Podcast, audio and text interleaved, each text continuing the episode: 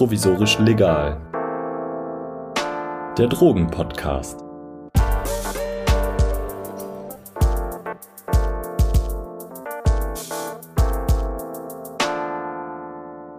Herzlich willkommen zu einer neuen Folge Provisorisch Legal. Nach einer längeren Pause bin ich jetzt wieder zurück und zwar mit einem Thema, das ich schon ganz lange bearbeiten wollte. Heute wird es um Pervitin gehen, für viele sehr viel besser bekannt als Crystal Meth oder Methamphetamin. Wir werden in der Geschichte etwas zurückgehen und seine Rolle als Arzneimittel für die Zivilbevölkerung, aber auch seinen Einsatz im Militär als Aufputschmittel und insbesondere im Zweiten Weltkrieg ansehen. Und dafür habe ich Tilman Holzer eingeladen. Seine Doktorarbeit trägt den Titel Die Geburt der Drogenpolitik aus dem Geist der Rassenhygiene. Herzlich willkommen, schön, dass Sie da sind. Hallo, Frau Polito, freut mich.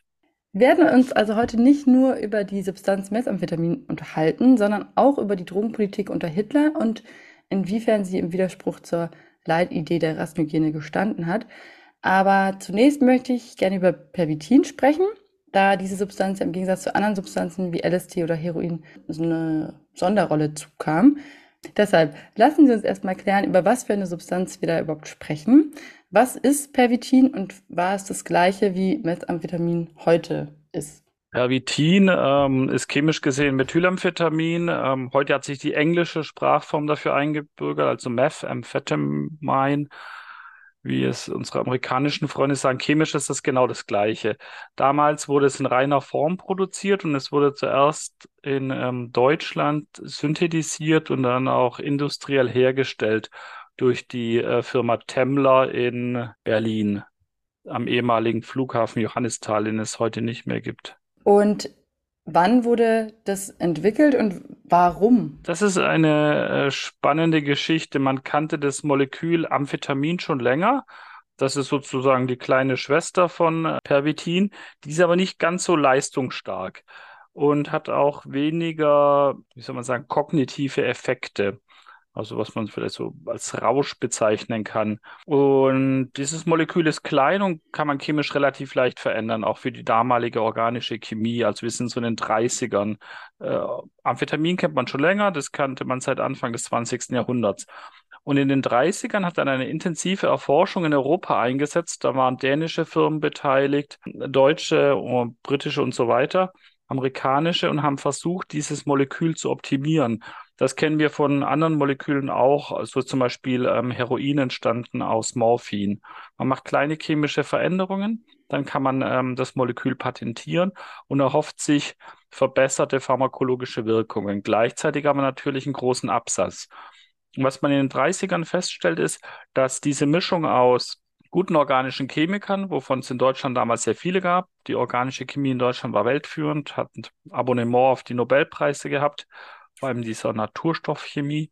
Da kamen dann eben schlaue Chemiker raus, die von Unternehmern wie Temmler einer war. Der war sehr unternehmenslustig, sehr freudig, hat auch Marketingmaßnahmen aus den USA kopiert und der hat eben zwei organische Chemiker beschäftigt und die haben ungefähr zwischen 36, 37 Pervitin entwickelt.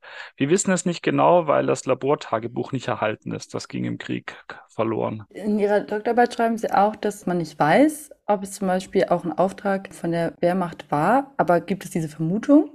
Das ist so eine Diskussion, die wir aber mit ziemlicher Sicherheit ausschließen können. Also es gibt zum Rückblick immer den Versuch, da große Linien reinzulegen und so, so ein Muster zu erkennen. Wenn man aber die Akten liest, sieht man, dass es eher so zufälliges Hin- und Herstolpern ist.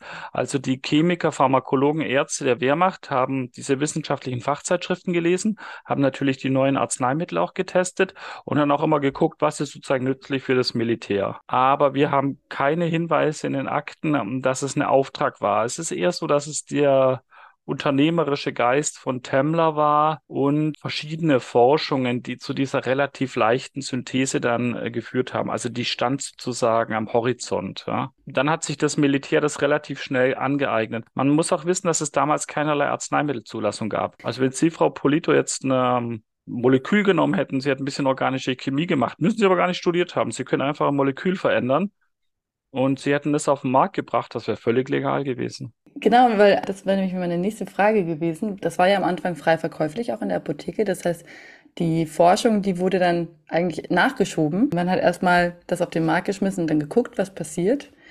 Pervitin wurde in Tablettenform verkauft. Wie kann man sich das vorstellen? Also wie hat so eine Tablette gewirkt? Wie hoch war denn der Wirkstoff da drin? Was hat das dann ausgelöst? Also zum ersten Teil nochmal. Diese Pharmafirmen so wie Temmler haben so kleine Postkarten verschickt ähm, mit ihrer Adresse drauf. Da war eine Werbung für Pervitin dann drauf und allerlei Indikationen. Also zum Beispiel gegen Hypotonie und Kreislaufkollaps als psychisches Stimulanz und alles mögliche andere. Da waren 30 Tabletten dabei und ein paar Ampullen. Also es gab es auch in gelöster Form, dass man es spritzen kann.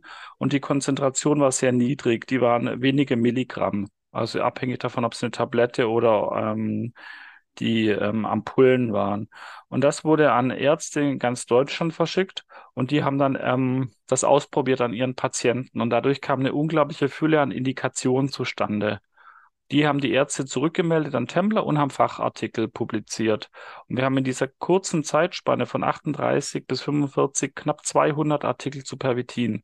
Das ist sehr viel für die damalige Zeit. Bei welchen Indikationen die Ärzte es dann ausgegeben? Die haben es wirklich querbeet für alles Mögliche ausprobiert. Also Kreislauf war damals so ein ganz großes Thema. Man versuchte für allerlei Herzerkrankungen Mittel zu finden. Das war eine Hoffnung, deswegen Hypotonie und eben alles, was mit Kreislauf zusammenhängt, um den Kreislauf wieder in Schwung zu bringen. Dann hat man aber relativ schnell gemerkt und hatte ja auch schon eine Idee, weil es eben Amphetaminabkömmling ist, dass es vermutlich auch stimulierend wirkt. Und dann hat man sich überlegt, was kann man damit machen? Wem kann man das verordnen? Und das wurde dann wirklich an alles, was Sie sich so vorstellen können, verordnet. Also das ging los für Menschen, die so, wir würden heute sagen, gleich depressiv sind, über Studenten in Prüfungssituationen, Kraftfahrer, aber auch Hausfrauen, die irgendwie zum Arzt kamen und sagen, mir geht's nicht so gut, können Sie mir irgendwie helfen, Herr Doktor? Bis zu Menschen, die wirklich ernsthafte äh, Kreislauferkrankungen hatten.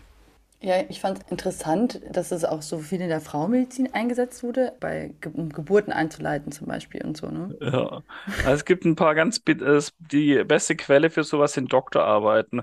Die deutschen Doktorarbeiten, ähm, also die deutschsprachigen, werden zum Register geführt und da ziehen sie sich einfach alle zu Pervitin. Die hat teilweise kein Mensch gelesen. Das erkennen sie daran, dass die Blätter so zusammen sind und sie müssen mit dem Messer aufschneiden, auch in der Bibliothek.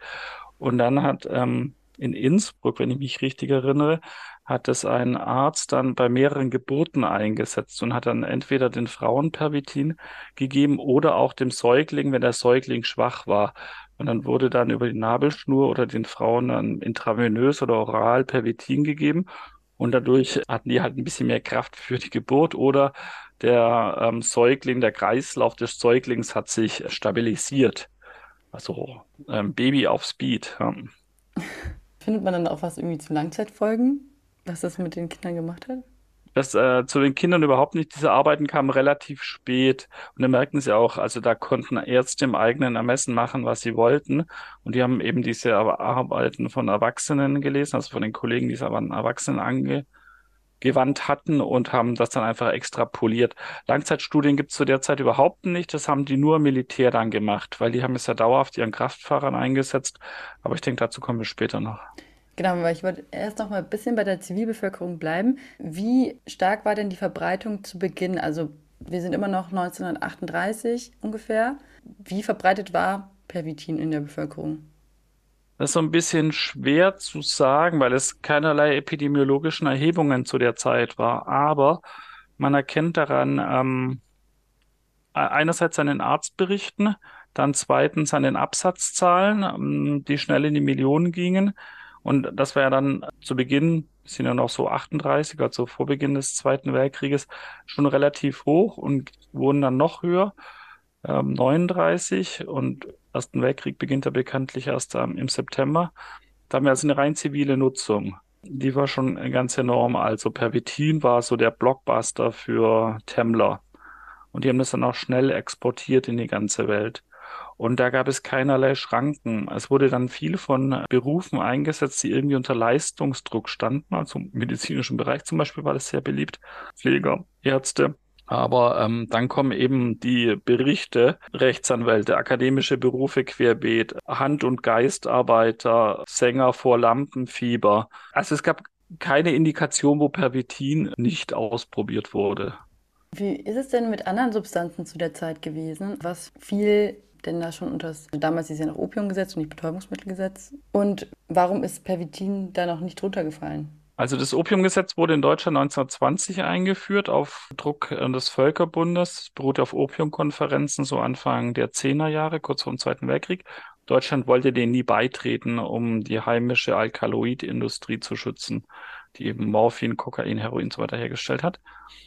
Dann wurde der Erste Weltkrieg verloren. Das war ein Artikel im Versailler Vertrag. Deutschland musste ratifizieren und musste damit das Opiumgesetz, das Vorgängergesetz des Betäubungsmittelgesetzes schaffen, 1920. Da kam dann Morphin rein, Kokain und Heroin später, noch ein paar andere. Dann war lange Ruhe. Cannabis kam natürlich auch rein, weil es damals schon drin war, spielte aber praktisch keine Rolle. Diese massive Verbreitung von Pervitin führte dazu, dass die nationalsozialistischen Ärzte, angeführt vom Reichsärzteführer, dieses, diesen rechtlichen Rahmen nutzten, um Pervitin dieser strengen Kontrolle zu unterstellen. Aber das hatte eine intensive Diskussion erstmal im Naziregime unter den Ärzten zur Folge. Und am Ende hat sich eben der, der rassenhygienisch dominierte Flügel durchgesetzt und hat gesagt, dieser Stoff ist gefährlich für die Volksgesundheit. Das machen Sie ja auch in Ihrer Doktorarbeit auf, dass Sie sagen, es gab den einen Flügel, der sagt, okay, wir können Pervitin zur Leistungssteigerung benutzen und ist gerade fürs Militär eine sehr interessante Substanz. Und andererseits eben dieser Rassehygiene Aspekt. Zu Beginn der Entwicklung von Pervitin hat sich ja erstmal die Leistungssteigerung durchgesetzt, weil man es eben auch im Heer benutzen konnte. Wie sah denn der Einsatz von Pervitin im Militär aus? Ja, was Sie beschreiben, ist, äh, da erkennt man schön, wie das nationalsozialistische System war. Also Historiker sprechen auch von einem polykratischen System. Viele Herrschaftszentren, die sich gegenseitig bekämpfen. Die Wehrmacht war eher instrumentell unterwegs alles tun, damit wir äh, gut Krieg führen können und erfolgreich und schnell. Und da war natürlich das, was wir im ideologischen Bereich des Nationalsozialismus haben, also einerseits diese Idee des neuen arischen Menschen, das war so ein bisschen drin mit dem deutschen Superkrieger. Und auf der anderen Seite der, der richtige harte Kern, und das waren die Rassenhygieniker. Da waren natürlich die Ärzte und dort diese Ärzte, die ähm, die Vererbungslehre vorangetrieben haben, von denen Hitler schon in der Festungshaft stark beeinflusst war. Goethe, Rüdin und so weiter. Diese einschlägigen Bücher, die dann zur Euthanasie geführt haben und äh, den anderen ähm, rassenhygienischen Lehren, also Abstufung ähm, der menschlichen Gruppen, Bewertung und dann eben Vernichtung. Ja, und in dieses Denken fielen auch psychoaktive Substanzen herein. Und das Paradebeispiel für die Nazis war mal der Alkohol. Und vom Alkohol wurde alles andere abgeleitet. Und das heißt, da gibt es eine riesen Diskussion über erbschädigende Wirkung von Alkohol, aber das war dann das Muster, nachdem man auch Pervitin beurteilt hat. Und das hat man sich eine Zeit lang angeguckt und dann hat man eben gemerkt, hm, das ist jetzt nicht nur der Kaffee, sondern das hat auch Ausfallwirkungen auf die Personen, die es länger nehmen. Und das haben die Ärzte und vor allem die psychiatrischen NS-Ärzte als erste registriert, weil da eben diese Fälle aufgeschlagen sind.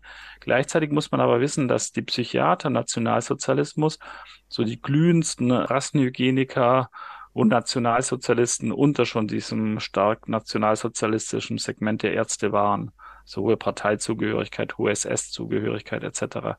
Und dann war die Interpretation relativ kurze, dass man sagt, schädigt das Erbgut, muss man so behandeln wie Alkohol, gibt einschlägige Gesetze, also Ableitungen der Nürnberger Gesetze und so weiter. Und das führt eben dazu Konsumverbot, maßvoller Einsatz und die, die es trotzdem weiter konsumieren und auf Verwarnungen nicht hören, da folgt dann Sterilisation, KZ, Euthanasie. Können wir vielleicht noch einmal kurz die Rolle von Alkohol umreißen, damit wir wissen, inwiefern Sie davon die Maßstäbe abgeleitet haben? Also, weil Alkohol ja auch unter vielen Nazis in sehr hohem Maß konsumiert wurde. Also, das ist ja auch wieder diese sehr widerspruchsvolle Beziehung zu Alkohol. Ja, völlig richtig, Frau Polito. Der Nationalsozialismus ist sozusagen einziger interner Widerspruch, aber am Alkohol sind sie sehr schön. Geboren im Alkoholrausch in den Eckkneipen der SA, und dann aber klare Konsumregeln und dann e-, eben auch sehr schnell die ersten nationalsozialistischen Gesetze hatten immer so kleine Alkoholteile dran. Also was passiert, wenn Alkoholiker sollen keine Kinder bekommen, deswegen werden sie sterilisiert, etc. etc. Und ähm, auch strenge Konsumregeln, zum Beispiel für die SS, was dazu führte, dass in einem der Konzentrationslager gab es ein Alkoholentzugsheim für SS-Angehörige, die zu viel gezoffen haben. Das war sozusagen auch nur, es gab dann noch strengere Maßnahmen, selbst für, für diese Kaderorganisation. Und warum? weil man eben gesagt hat, übermäßiger Alkoholkonsum gefährdet das Wichtigste im Nationalsozialismus, nämlich das deutsche Erbgut. Gab es denn dann auch schon eine Kategorisierung quasi von Suchtstufen? Das kann man so nicht sagen. Man kann, also entweder es wurde zu viel konsumiert, da musste Adolf Hitler auch immer herhalten als weitgehender Abstinenzler. Ähm, in der Frühphase hat eine der Abstinenzorganisationen auch eine Postkarte gedruckt, eben mit Adolf Hitler als Abstinenzler, um Werbung für den eigenen Verband zu machen. Das war aber relativ streng reguliert dann. Das durfte man nur mit Genehmigung machen. Er hat hin und wieder ein Glas Sekt getrunken, das dokumentiert aber arg viel mehr auch nicht. Und auf der anderen Seite eben der Parteiapparat und Körper, der relativ viel Alkohol konsumiert hat, was man versucht hat zu regulieren, weil man gemerkt hat, dass es schwierig, die Truppe dann unter Kontrolle zu halten. Aber das war sozusagen nur der, der operative Teil und der rassenhygienische Kerngedanke, der war schon viel konsequenter, weil der hat gesagt, wer zu viel Alkohol trinkt und Nachwuchs zeugt, dessen Nachwuchs ist, sozusagen, wir würden in der heutigen Sprache sagen, gengeschädigt. Ja? Und ähm, erzeugt dann in deren Sprache wieder minderwertige Nachkommen, die zu sozialen Problemen führen. Und da gibt es drastische Grafiken, also wie eine Alkoholikerin dann so und so viel Räuber, Prostituierte, ähm, Kriminelle, asoziale Bettler und so weiter ähm, produziert. Also auch der Gedanke, dass diese Menschen sehr viel Nachwuchs haben, der sehr minderwertig ist. Okay, dann können wir jetzt wieder zum Pervitin zurückkommen und zwar zum Einsatz im Militär dann, der ja auch schon eigentlich von Beginn an, also seit dann Pervitin entwickelt wurde, auch schon stattfand. Die Ärzte der Wehrmacht haben relativ schnell erkannt, dass also sie wurden aufmerksam durch diese ganzen Fachpublikationen, die nicht zu übersehen waren, wenn man die medizinischen Zeitschriften gelesen hat, dass diese neue Substanz da ist, dass die einen interessanten Effekt hat.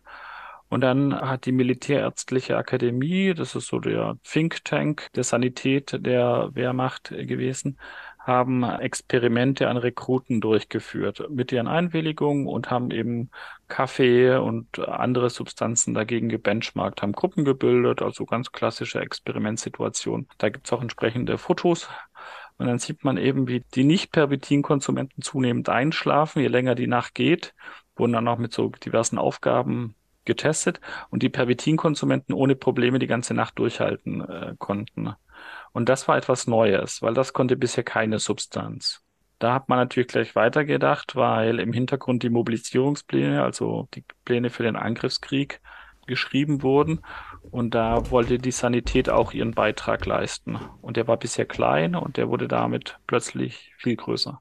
Wie wurde dann Pervitin eingesetzt? Also kann man sich das so vorstellen, dass dann zu bestimmten Missionen ausgegeben und wie oft oder wurde es, gab es es zur freien Verfügung? Wie konnte man sich so eine Abgabe vorstellen? Bevor der Weltkrieg losging, äh, gab es ja noch den Überfall auf das Sudetenland. Und das war 38. Und wir wissen ja, Pervitin wurde erst kurz vorher begann die Produktion. Aber schon dort wurde für eine kleine motorisierte Einheit, das war ja auch das Neue an dieser ganzen Wehrmachtssituation, man hat ganz stark auf motorisierte Einheiten und auf Panzer gesetzt das war eine komplett neue militärische Strategie, also schnell mit motorisierten Geräten vorankommen. Da ist der Fahrer spielt eine ganz zentrale Rolle, weil der Fahrer muss fit sein und muss lange Strecken mit einem langsamen Gerät fahren können. Also heute wäre jeder Fiat Cinquecento schneller als was die Wehrmacht damals hatte. Und da müssen sie viele hundert Kilometer fahren über schlechte Straßen. Und wenn einer in dieser Kolonne einen Unfall baut, dann stehen alle hinter ihm.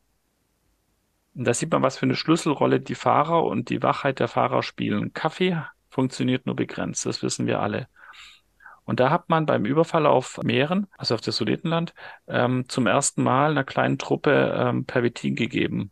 Und die Erwartungen wurden weit übertroffen. Da kamen dann Berichte zurück an die Sanität und war ganz klar, also die Fahrer konnten ohne Probleme Stunden, also einen Tag fahren. Ja. Das war problemlos. Wissen wir, wie hoch die Dosierung da war?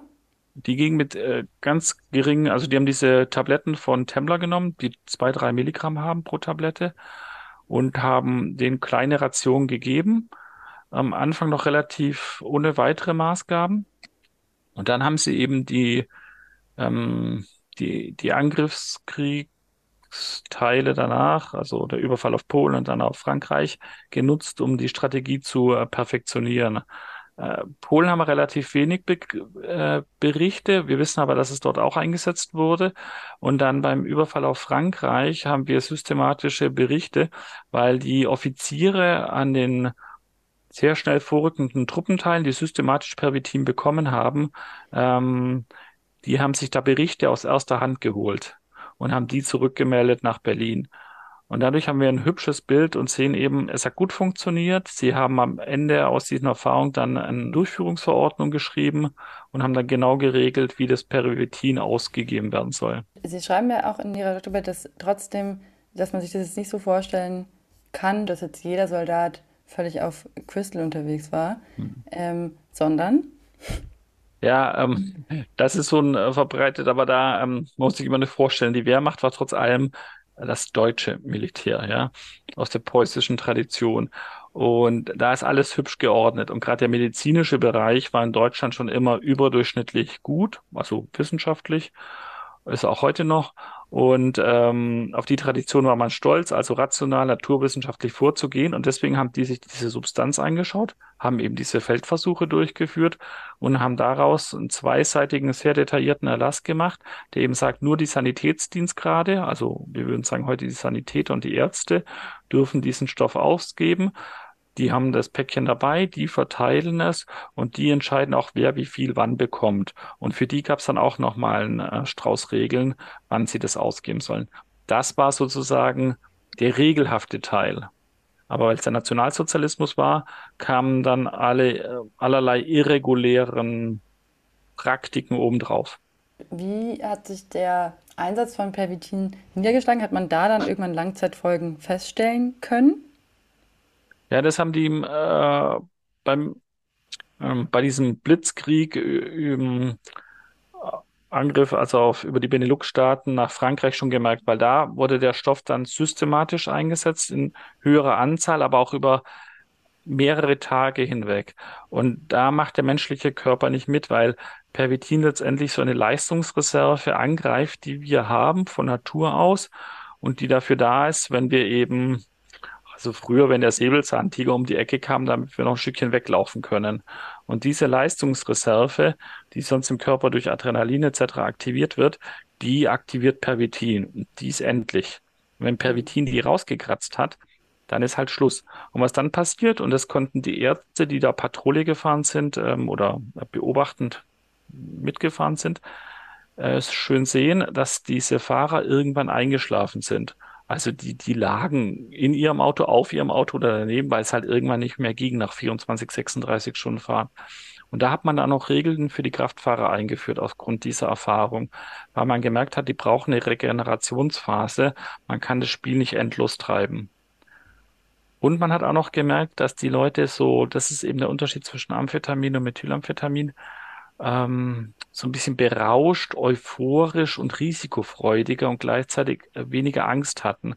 Das war sehr hilfreich, um gegnerische Stellungen zu überrennen, weil man da einfach viel mehr gemacht hat, als was man mit normalem, auch Soldatenverstand tun würde.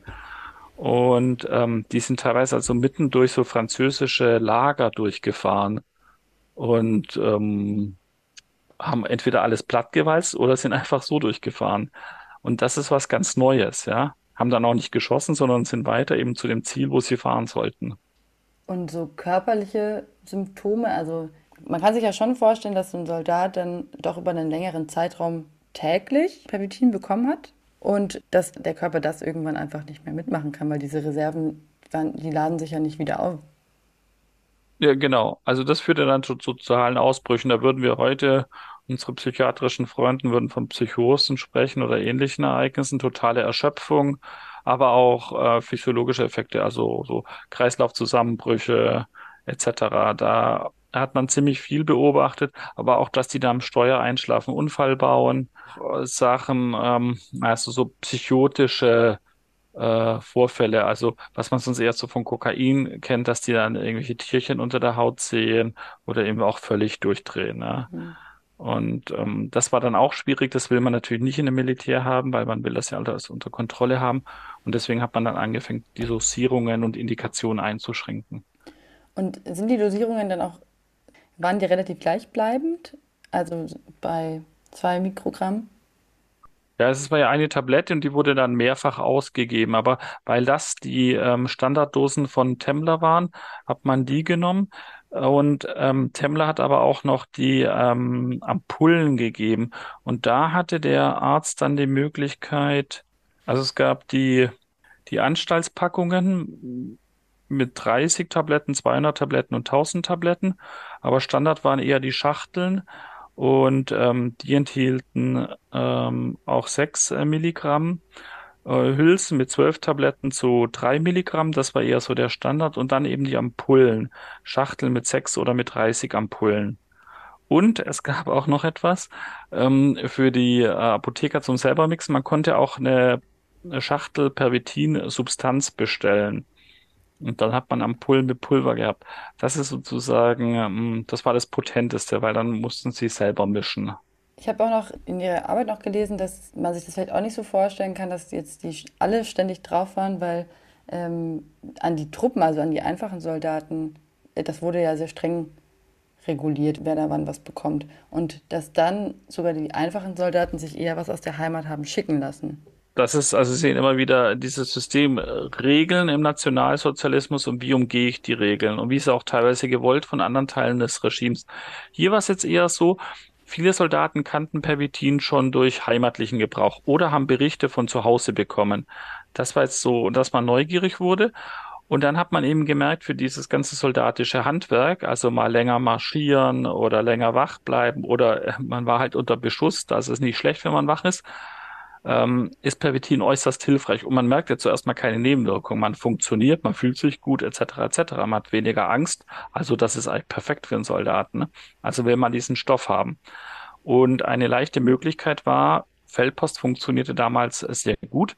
Man hat einen Brief nach Hause geschrieben, hat gesagt, schickt mir das privat. Und dann gingen eben die Angehörigen der Apotheke und konnten es trotz der Rezeptpflicht relativ leicht bekommen, weil nicht jeder Arzt ähm, Rezept haben, äh, jeder Apotheker ein Rezept haben wollte oder man leicht vom Arzt ein Rezept bekam.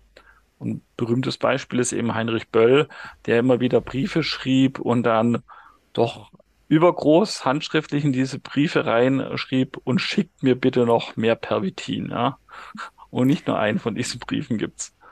Und wie teuer war das? Nach dem, was wir wissen, sehr preiswert. Man kann sich das so in der Kategorie Aspirin vorstellen. Ne? Auch vom Synthetisiervorgang her war es sogar noch einfacher. Und immer wieder habe ich auch gelesen von Versuchen in Konzentrationslagern, weil man natürlich auch noch mehr über diese Substanz wissen wollte. Aber bei Ihnen habe ich gelesen, dass diese Versuche im Konzentrationslager oft gar nicht zum Erkenntnisgewinn unbedingt beigetragen haben. Wie sahen diese Versuche aus dort? Ja, die Nationalsozialisten, also vor allem die SS, die ja die KZs betrieben haben, diese, diese glühenden nationalsozialistischen Ärzte gehabt. Und die haben sozusagen diesen regelfreien Raum genutzt, um medizinische Experimente jeder Art durchzuführen. Die Sinnhaftigkeit war da eher so im, im eigenen Kopf. Und äh, bei Pervitin war klar, man hat versucht, nochmal mehr rauszuholen oder genauer festzustellen, also die Frage erstens, bringt die Substanz mehr Leistung, als im Körper ist? Die war dann relativ schnell beantwortet. Aber wo ist die Grenze? Und das hat man getestet. Äh, das war sozusagen der rationale Teil dahinter, um Spezialkräfte mit Pervitin zu mehr Leistung in ganz besonderen Situationen zu befähigen. Einfaches Beispiel war, das berichtet der spätere Nobelpreisträger Fritjof Nansen. In Sachsenhausen gab es so eine Schuhtrupp. Den haben die laufen lassen mit ähm, Schuhen. Und sie mussten eben gucken, wie lang konnten die marschieren unter Pervitin-Einfluss. Und auch, wie ist die Abnutzung der Schuhe. Das ist so eines der eher harmlosen Beispiele. Und die anderen, die gingen dann so in die Richtung, wie lange halten Kleinkampfverbände der Marine durch? Die Nazis haben in der Endphase des Krieges so Mini-U-Boote entwickelt, Biber etc., wo nur ein oder zwei Soldaten drin sahen. Die kann man sich so in Museen in Norddeutschland noch anschauen. Extrem riskante Geschichte, vor allem für die Soldaten, weil fast alle darin gestorben sind. Abgase gingen nach innen etc. Da war da ein großer Torpedo unten dran. Man fuhr möglichst nah an britische Schiffe ran, hat diesen Torpedo abgeschossen und versucht damit ein großes britisches Schiff zu versenken. Und weil sie da länger in der Nordsee fahren mussten unter extrem schlechten Bedingungen, hat man die vollgepumpt mit einer Mischung aus verschiedenen Drogen. Da war Kokain immer dabei und eben Pervitin. Und das hat man ähm, getestet. Und da war ein berühmt-berüchtigter Arzt, Professor Dr. Orzekowski, und der hat da die entsprechenden Versuche durchgeführt, auch wieder in Sachsenhausen, mit verschiedenen Mischungen, auch verschiedenen Darreichungsformen. Also man hat da zum Beispiel ein Kaugummi getestet, in dem Kokain und Pervitin drin war äh, wie das äh, funktioniert. So elf junge Männer vollgepackt und ähm, das läuft dann immer ähnlich ab. Marschieren, Gepäck, wie lange halten sie durch, Notizen gemacht und dann die Mischung immer wieder optimiert. Man hat es tatsächlich dann aber auch bei diesen Marinesoldaten eingesetzt, damit die vier Tage unterwegs sein konnten, mit praktisch keinem Schlaf. Also diese Experimente waren fast alle in Sachsenhausen, ein bisschen was war in Dachau. In Dachau haben sie diese Höhenversuche durchgeführt von äh, Dr. Rascher. Ähm, an denen war auch Himmler sehr interessiert. Da ging es darum, Fliegen in höheren Höhen, wie sind die Einflüsse auf den menschlichen Körper und auch für so Fallschirmspringereinheiten etc. Was ist da möglich? Was hat man da rausgefunden? Naja, dass die Höhenfestigkeit geringfügig verbessert wird, aber dass die Höhenkrankheit trotzdem auftritt, weil unbeobachtet und dadurch schwieriger, weil Pervitin eben hat diese, diese enthemmende Wirkung und dann reagiert man nicht so sensibel auf den Körper und da sieht man auch, dass sowas kontraproduktiv sein kann. Deswegen haben diese Experimente in der Summe wenig gebracht, ja. Mal ganz abgesehen vom ethischen Aspekt, ja. Pervitin wurde aber dann unter das Opiumgesetz gestellt, 1941. Was war da der Auslöser für? Ja, der Reichsärzteführer Leonardo Conti hat das massiv vorangetrieben durch die ganzen Berichte, die reingingen. Und er war sozusagen der oberste Rassenhygieniker des Reichs und gleichzeitig auch der oberste Arzt. Und er hat diese Berichte sehr schnell eindeutig auf dieser Schiene gefährlich für das Erbgut, gefährlich für das deutsche Volk, müssen wir verbieten, müssen schauen, dass wir den Konsum streng regulieren. Und da war die Unterstellung unter das ähm, Opiumgesetz äh, der erste logische Schritt plus dann noch Vorträge vor den Ärzten, Schulungsmaßnahmen, weil er war eben sehr unzufrieden mit der Ärzteschaft, dass die dieses Mittel so leicht verschrieben haben mit diesen zahlreichen Indikationen und sozusagen aus seiner Sicht das deutsche Volk verseucht haben mit einer neuen Droge. Was hat sich dann geändert, als es dann unter das Opiumgesetz gefallen ist? Also empirisch, soweit wir die Verkaufszahlen äh, kennen, und die kennen wir relativ gut, nichts. Wir, wir kennen ähm, die Zahlen für den äh, zivilen Bereich und den militärischen Bereich. Also wir haben so ein paar Lücken in, in den Zahlen, aber wir sehen, dass die Zahlen nach der Unterstellung, also nach 41, eher anstiegen als zurückgingen. Also wir haben im zivilen einen Verbrauch 1941 von 22 Kilo. Das sind ungefähr 7,5 Millionen Tabletten. Und 42 haben wir 27 Kilo oder 9 Millionen Tabletten. Also eine deutliche Steigerung danach. Und 43 bleibt es auf diesem Level, also die gleichen Zahlen wie 42, also 9 Millionen Tabletten im zivilen Bereich. Und 44 muss man sich ja vorstellen, schon die Endphase des Krieges haben wir im, immer noch 8 Millionen Tabletten, die im zivilen Bereich verbraucht wurden. Und der zivile Bereich hat immer mehr verbraucht als der militärische Bereich. Also der Bereich, der streng durch das Opiumgesetz geregelt war, hat keinen Konsumrückgang, sondern einen Konsumanstieg zur Folge gehabt. Und da muss man auch noch dazu sagen, wir haben nur die Zahlen für einen der beiden Hersteller. Vom zweiten haben wir die Zahlen gar nicht. Aber Temmler war für den zivilen Bereich am wichtigsten. Das bedeutet auch, die Apotheker haben auch nach der Unterstellung von Pervitin und das Opiumgesetz waren ja trotzdem freigiebig mit dem Verkauf. Genau, also sie mussten diese Betäubungsmittelrezepte sammeln. Man findet im Berliner Landesarchiv auch teilweise noch diese, diese Sammlungen, weil ein Teil davon hat sich erhalten. Da kann man die Rezepte ja durchgehen und schauen.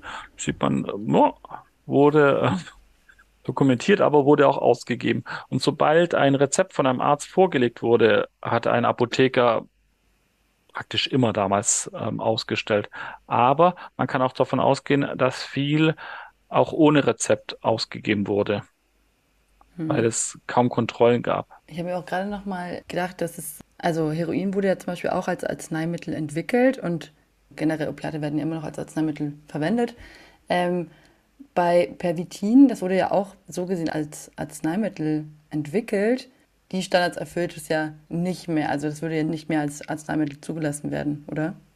Hm, also theoretisch, es gab auch lange Zeit nach 45 noch diverse Nutzungen für Pervitin und da wurde es als Arzneimittel äh, genutzt mehrere Jahrzehnte. Da finden Sie diverse Belege dafür, auch weil es legale Produktion gab durch Firmen und sowohl im Ostblock als auch im Westen. Der, der Temmler Nachfolger im Osten hat relativ schnell 45 oder 46 schon, also der entsprechende VEB, mit der ähm, Pervitin-Produktion begonnen. Damals gab es auch noch kein Zulassungsgesetz, aber es war sozusagen damaligen Standard ein Arzneimittel für bestimmte Indikationen, die im Ermessen des Arztes lagen. Und das knüpft ja an diese zivile Nutzung an, eben Herz-Kreislauf-Probleme, Stimulanz, wo es notwendig war, etc. Aus dieser Sicht, wenn man das so eng betrachtet und diesen ganzen Drogenüberbau wegnimmt, mal ein ganz normales um, Arzneimittel, wenn Sie so wollen, für die damalige Zeit. Heute würden wir sagen, es braucht nach dem Arzneimittelgesetz eine Zulassung. Ich würde sagen, man hört ja mal ähm, schon sehr viel, auch über Hitlers eigenen Drogenkonsum. Hat Hitler auch Pervitin konsumiert? er hat ja diesen speziellen Leibarzt äh, Morell und der hat ähm, relativ genau Buch geführt. Das hat ähm, Norman Ohler ja hübsch rausgearbeitet in seinem Buch. Da finden wir ganz wenige Aufzeichnungen, aber wir finden so zwei, drei, wo wir wissen, er hat auf jeden Fall auch Pervitin bekommen von ihm. Aber sehr selten. Und dann in der Regel, er hat ihm immer so Spritzen verabreicht. Morell hat sein eigenes pharmazeutisches Unternehmen mit viel Goodwill gehabt und hat da so Vitamincocktails gemacht. Und diese Zusammensetzungen waren aber geheim. Und nach dem, was wir jetzt wissen, war da alles Mögliche drin, auch diverse Alkaloide, aber Pervitin eben nicht. Das hat er, weil es so leicht auch so standardisiert zu bekommen war, in seltenen Fällen einzeln gegeben. Wir haben keine Belege dafür, dass Hitler das regelmäßig bekommen hätte sondern im Gegenteil, sehr selten in einzelnen Fällen. Und nur durch diesen Arzt. Was würden Sie sagen, also auch Ihre Doktorarbeit heißt ja die Entstehung der Drogenpolitik aus dem Geiste der Rassenhygiene. Was haben wir in der Drogenpolitik immer noch an Erbe davon übernommen? In meiner Dissertation habe ich diesen Zeitraum auf 33 bis 72 definiert. Das hat so drei Gründe. Der erste ist eben, 72 haben wir das Betäubungsmittelgesetz in Deutschland verabschiedet und damit beginnt sozusagen die heutige Zeitrechnung. Der zweite Punkt war, bis dahin hat man auch noch relativ viele Akteure, die schon im Nationalsozialismus prominent aktiv waren, kann man bis so Anfang der 70er auch noch in der Bundesrepublik verfolgen, also vor allem im Westen. Psychiater, Kriminologen, im juristischen Körper einige. Und die haben ihre Deutungen und ihre Lehren mitgenommen und hatten Einfluss auf die Generation, die sie ausgebildet haben, haben die Lehrbücher geschrieben, haben Gutachten gemacht, etc. und haben damit sozusagen diesen Geist der Rassenhygiene in abgeschwächter Form mitgenommen. Man merkt, es kommt dann so ein Einfluss aus den USA dazu, der so eher empirisch rational ist. Aber man sieht, wenn man die Lehrbücher so durchblättert, auch nach 45, dass von diesem Denken doch einiges auch in der Verwaltung hängen geblieben ist. Zum Beispiel? Ja, es gab relativ schnell nach 45, also nachdem die Bundesrepublik dann auch etabliert war, 49 etc., in den entsprechenden Ministerien Versuche, die rassenhygienischen Gesetze, also Sterilisierung und so weiter, wieder aufzulegen. Da kam gerade eine gute Arbeit raus über die Frühgeschichte des Bundesgesundheitsministeriums und da werden genau diese Arbeiten und die Akteure beschrieben. Also dass die führenden Gesundheitsbeamten dieses Denk mitgenommen hat. Diese Akten habe ich auch gesehen im Bundesarchiv in Koblenz und da merkt man, wie, wie die oben so ein Teil abschneiden, also so die Verfolgungs-, Vernichtungsschiene, Konzentrationslager und so, das ist weg. Aber die Gesetze über den erbkranken Nachwuchs, die werden relativ unkritisch in großen Teilen versucht fortzuschreiben. Wir haben heute auch noch im Sozialgesetzbuch 5 diese freiwillige Sterilisierung von armen Menschen drin. Also wenn sie sich da sterilisieren lassen wollen, bekommen sie eine staatliche Hilfe. Das ist dieses Denken, das aus Mitte der 30er kommt. Ganz viel davon wurde dann nicht umgesetzt, weil dann schon ein Teil der Referenten geschrieben hat, ähm, das machen wir doch jetzt nicht mehr. Aber die Diskussionen waren recht intensiv. Und dann sehen Sie es eben auch in der Drogentherapie, dass die Drogentherapie in Deutschland so einen speziellen Touch hatte, wie man die Drogenabhängigen anging. Das war relativ rigide mit zweijährigen stationären Therapien in so kassanierten Einrichtungen mit viel Druck, mit Elektroschocks auch noch und anderen äh, Dingen. Und das fand man lange Zeit ganz normal, ja. Wie ist es nach dem Zweiten Weltkrieg der Pervitinkonsum, wie hat er sich dann weiterentwickelt? Also dann kamen die ganzen Soldaten wieder zurück. Was ist dann eigentlich mit ihrem Konsum passiert? Das konnte man relativ gut nachvollziehen, weil es ab 55 hat das Bundeskriminalamt so eine Kriminalitätsstatistik rausgegeben. Da konnte man die Verstöße gegen das Opiumgesetz, das ja bis 72 galt, nachvollziehen.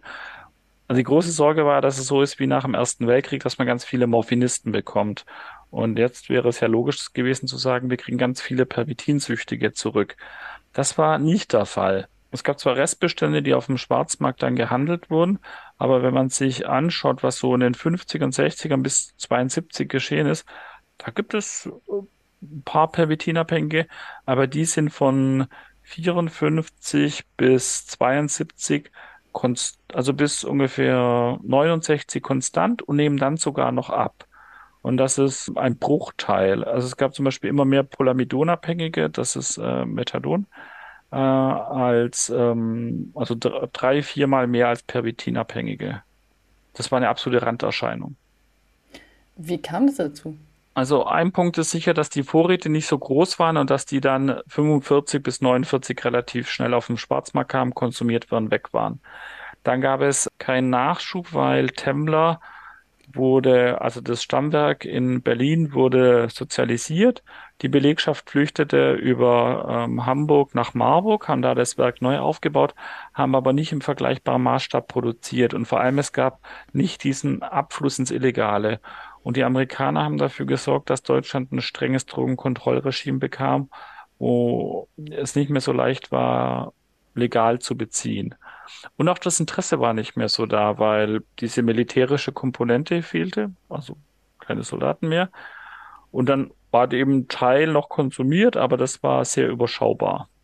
Und der Rest hat sich auf die gängige Lieblingsdroge der Deutschen gestürzt, den Alkohol. Und wann hat Crystal dann wieder so die Aufmerksamkeit auf sich gezogen als Droge? Das hat in Deutschland sehr lange gedauert.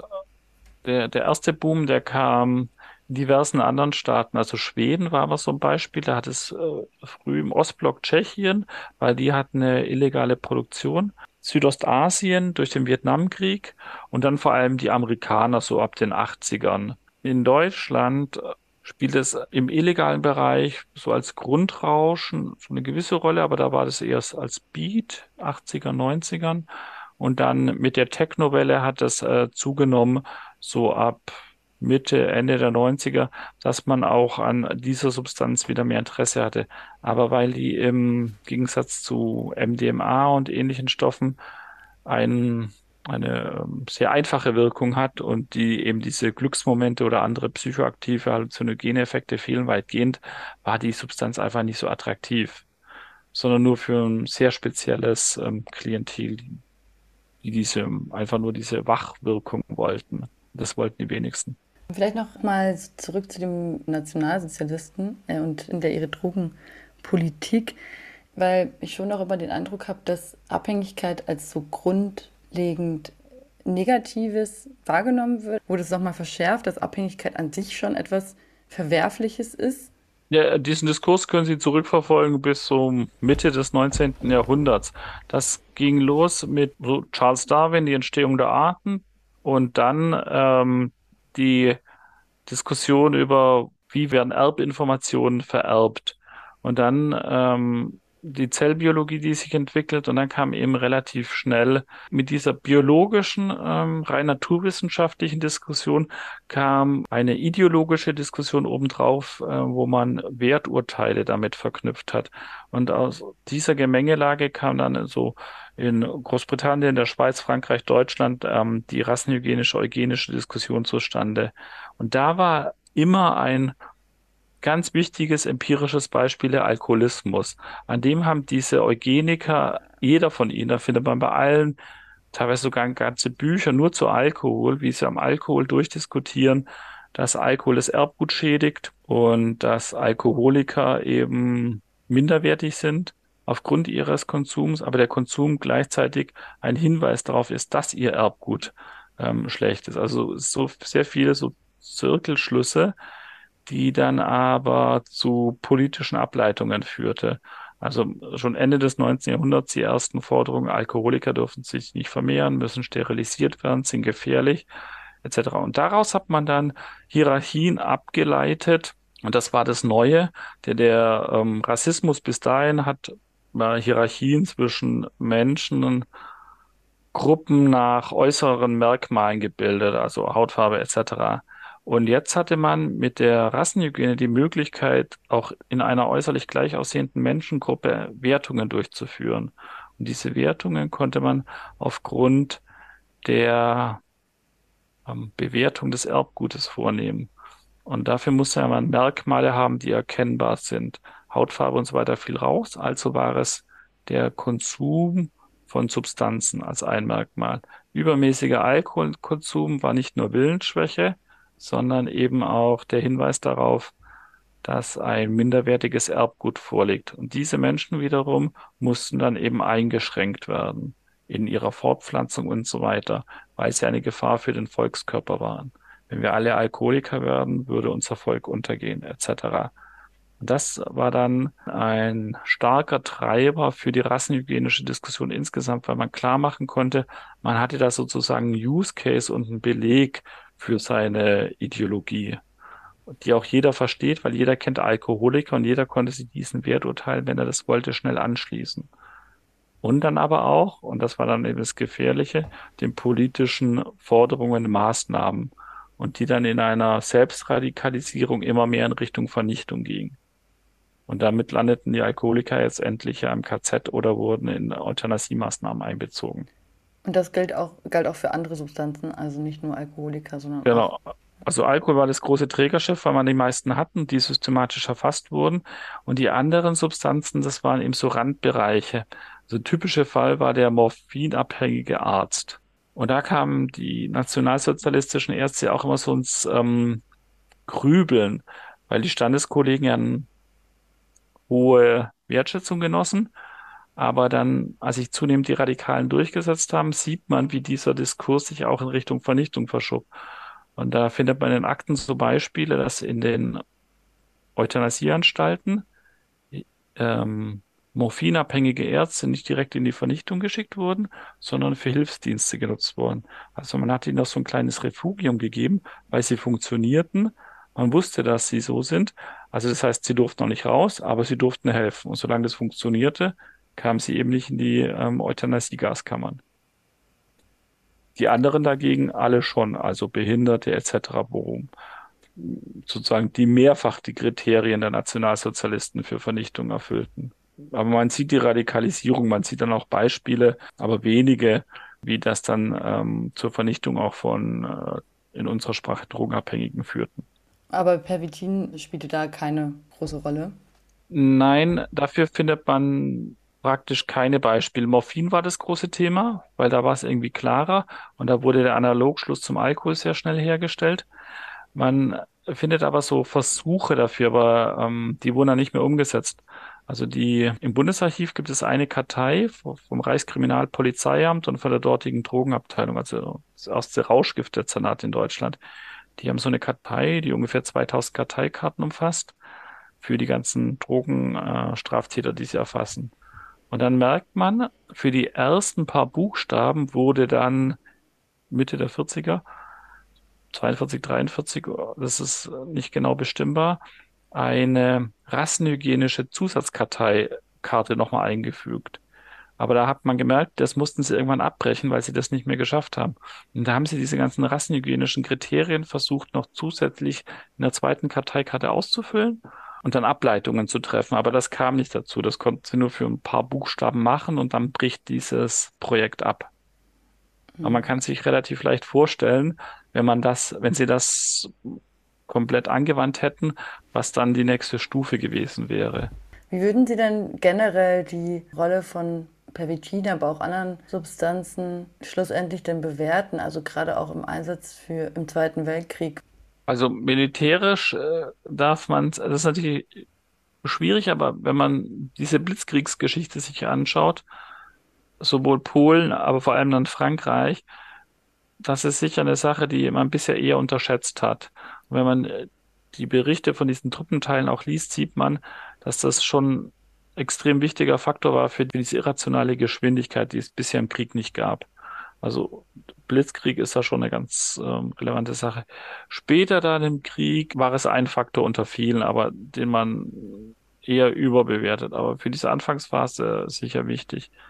Im zivilen Bereich ist es schwierig. Man sieht, dass es verbreitet war, dass es zu Problemen führte, aber dass es so eine, so eine Art Modeströmung war, die aber nicht flächendeckend sozusagen zu so, so einer abhängigen Szene führte, die irgendwie verelend ist oder sonst etwas, was wir vielleicht heute bei Crack in manchen Großstädten beobachten, sondern dass es noch relativ kontrolliert war, dass aber viele Fälle beschrieben wurden, wo zu viel konsumiert wurde und das führte dann zu Ausfällen, weil die deutsche Bevölkerung da eben völlig ungeübt war in diesem Konsum einer sehr potenten Substanz und dann eher so auf die harte Tour lernen mussten, das kann auch Probleme verursachen. Und dass viele das in ihrem Alltag instrumentell integrieren konnten. Ne? Dann danke ich Ihnen für diese Einschätzung und für Ihre ganze Zeit. Und habe mich gefreut, so viel über Pervitin zu erfahren. Und genau, bedanke mich bei Ihnen. Sehr gerne, Frau Polito.